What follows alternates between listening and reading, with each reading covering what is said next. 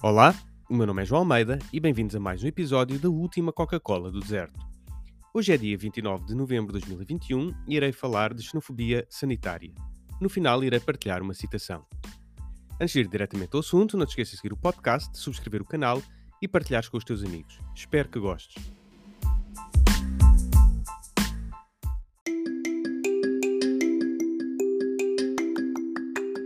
Variante Omicron, ou como foi inicialmente conhecida, a variante da África do Sul foi anunciada com alarme pelo mundo fora.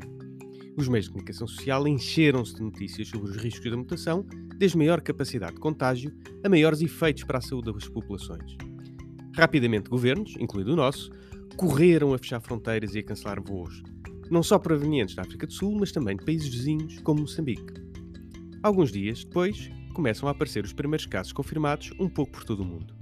No final do dia, resta fazer a pergunta: o que é que se ganhou com tanto frenesim à volta da África do Sul e as decisões de tentar isolar o país?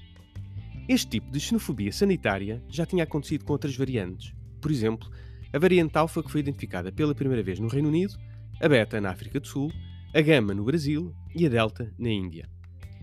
Na fase em que estamos, a identificação de uma variante diz mais sobre a capacidade de sequenciação do ADN do vírus pelos laboratórios do país do que propriamente da origem do mesmo num determinado local. Mesmo que o vírus seja detectado num local específico, pelas suas características, seria quase impossível impedir o seu alastramento. Aliás, é exatamente isso que estamos a ver com a variante Omicron que foi detectada noutros locais. Assim, este tipo de decisões, onde se incentiva a aplicação de medidas que prejudicam os países com máquinas científicas que permitem detectar novas variantes, representam um risco para a própria evolução do conhecimento do vírus. Imaginem se cada laboratório, assim que identifique uma nova variante, começar a tomar em consideração o impacto económico e social para o seu país do anúncio da descoberta. Já imaginaram? É a altura para o nosso governo ter cabeça fria e deixar de ser provinciano na forma como encara o mundo. Já não podemos corrigir o dano feito, mas podemos aprender com ele.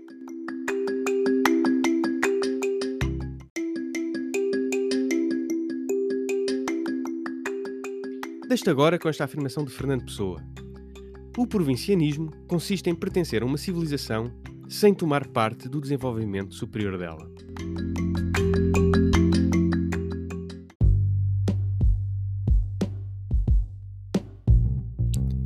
E assim chegamos ao final do nosso episódio. A última Coca-Cola do deserto é um espaço de opinião que te traz o essencial da política hoje para perceberes o amanhã.